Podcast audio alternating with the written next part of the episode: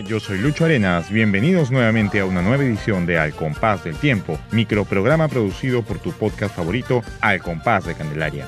Hoy hablaremos sobre los bloques independientes. Ojo, no me refiero a esos bloques que se cambian de conjunto, sino más bien a aquellos bloques o filiales que son económicamente independientes y autónomos. Es decir, gestionan ellos mismos su traje y su propia banda. Existe desde hace varios años disconformidad entre los integrantes al ver, o mejor dicho, al no ver transparencia en la gestión de recursos económicos por parte de la presidencia de Puno. Y claro, pues es el mismo esquema que prácticamente normaliza esta práctica. ¿Cómo funciona? Sencillísimo.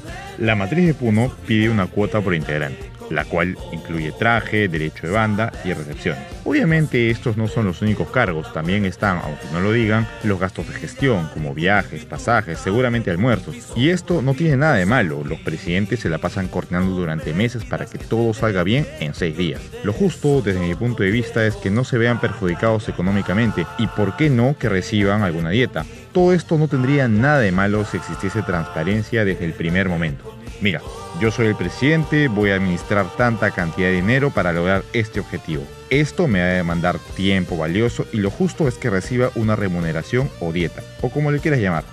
Algunos dirán que esto hace perder la mística de bailar con fe y devoción hacia la Virgen, pero creo más bien que a esta mística se le puede sumar la honestidad, y ese también es un valor, un valor divino que seguramente la Virgen sabrá valorar. Pero no, algunos dirigentes eligen caer en la retórica de decir que lo hacen por la Virgencita o por el conjunto. Vamos, señores, no digo que no sea así, pero si se pusiera un poco más de transparencia, habría menos integrantes disconformes, menos deserciones, menos golondrinos y sobre todo menos pérdida de identidad para con el conjunto. Muchas veces se olvida que los integrantes hacen un esfuerzo enorme por conseguir los 1000 o 1500 soles para poder bailar. Eso más pasaje, hospedaje y estadía en el caso de los que vienen de otras ciudades. No solo depositan dinero, sino también depositan confianza en sus dirigentes. Con lo mínimo que se les puede retribuir es primero con su traje completo y a tiempo y segundo con una buena dosis de transparencia. Este esquema tradicional tiene otra falencia, el acumular una suerte de pozo común con los aportes de todos los integrantes y hacer luego una repartición equitativa del tamaño de banda para cada bloque, lo que termina generando un sistema de subsidio entre ellos. Oye Lucho, ¿qué estás hablando? Yo te voy a explicar. Mira, el bloque A tiene 200 integrantes y el bloque B tiene 100, pero le asignas dos bandas de 80 músicos a cada uno respectivamente. ¿Por qué hacerlo si el A aportó más dinero que el B? En otras palabras, el bloque A está subsidiando la banda del bloque B. ¿No sería mejor asignar una banda cuyo tamaño sea directamente proporcional al número de integrantes por bloque? Aquí viene lo nuevo y de lo que quería hablarles realmente los bloques autónomos. Bueno, en realidad no es tan nuevo, ya se viene utilizando hace un par de años. Este esquema funcionaría perfectamente a nivel de grupo. Cada bloque vendría a ser responsable de la administración de sus fondos, es decir, se hacen cargo de la contratación de su banda y traje.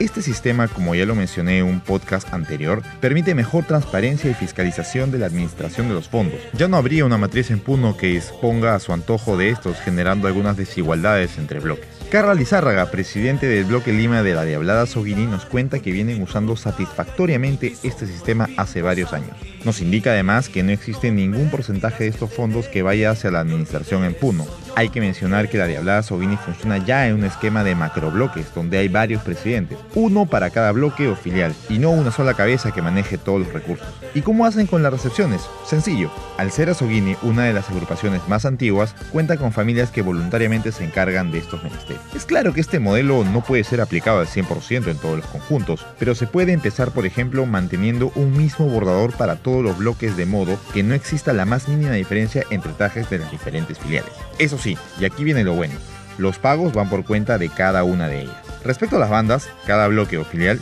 estaría en la obligación de contratar su banda, pero a la vez hacerse cargo de todo lo que ello conlleva, o sea, hospedaje, comida y por supuesto la rica cerveza. ¿Y qué pasa con Presidencia de Puno? ¿Ya no hace nada? No, para nada. Ellos monitorean, fiscalizan, asesoran y articulan el nuevo trabajo de los bloques para poder generar un todo. Como por ejemplo verificar que se le esté pagando a tiempo a la bordadora y que ésta cumpla con las entregas y con los estándares de calidad de traje. Supervisar los contratos con las bandas, quizás facilitarles con mucha anticipación las partituras para que todas toquen las mismas canciones. También pueden dedicarse de lleno a la búsqueda de locales de ensayo y de auspiciadores, a la organización de una buena recepción para la cual podrían contar con un porcentaje de los aportes de los integrantes para dicha tarea.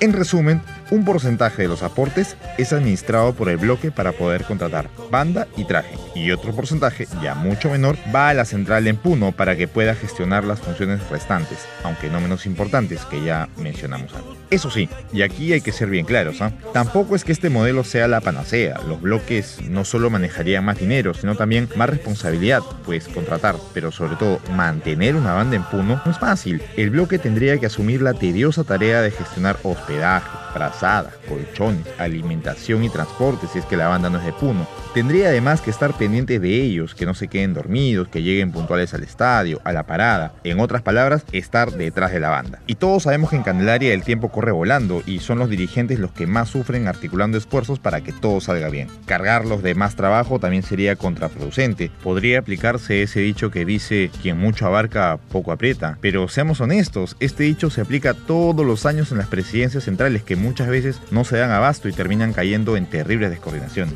Distribuir estas tareas fundamentales entre los bloques le quitaría un peso de encima enorme a las presidencias centrales, lo que le daría espacio y tiempo para poder abocarse a otras tareas que atañen a todo el conjunto. Miren que solo estamos hablando de autonomía económica respecto a trajes y bandas. Imagínense si hablamos de independencia normativa, donde cada bloque tenga sus normas para la elección de guías, contraguías, etc. Pero ese tema lo podemos dejar para otro podcast. La autonomía económica de los bloques no tiene por qué ser un cuco para las presidencias, sino más bien una salida a la enorme carga monetaria y laboral que tiene. También es una forma de mantener a los integrantes contentos y cómodos bailando. Si a ese joven le dices la verdad y no le ocultas nada, este jamás se va a ir.